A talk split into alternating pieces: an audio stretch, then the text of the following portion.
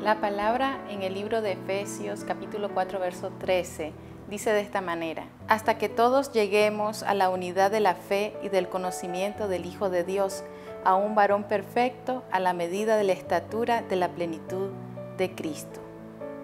Todos los creyentes pertenecemos al cuerpo de Cristo y como cuerpo estamos llamados a buscar y a guardar la unidad en la fe en Jesús, el Hijo de Dios.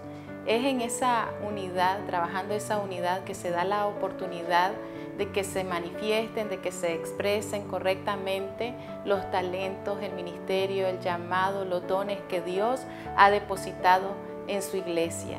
Y es de esa manera en que se permite la edificación, el fortalecimiento y el crecimiento del cuerpo. Pero no podemos dejar a un lado o olvidar que dentro de todo ese desarrollo del cuerpo hay un crecimiento individual que está tomando lugar. Y es que todo creyente está llamado a crecer, a un varón perfecto a la medida de la estatura de la plenitud de Jesucristo. Se, espera que todo creyente crezca y nuestra medida es Jesucristo, Él es la meta. Y esto nos deja ver que ese es el buen deseo del corazón del Padre, que todos lleguemos a parecernos a su Hijo Jesucristo. Y este debería de representar nuestro, de nuestra máxima aspiración, parecernos a Jesús.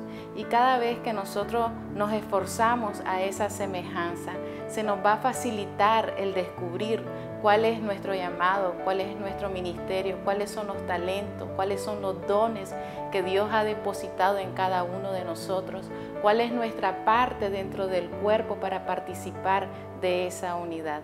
Jesucristo una vez oró al Padre y dijo en Juan capítulo 17 versículo 21, para que todos sean uno, como tú, oh Padre, en mí y yo en ti que también ellos sean uno en nosotros, para que el mundo crea que tú me enviaste.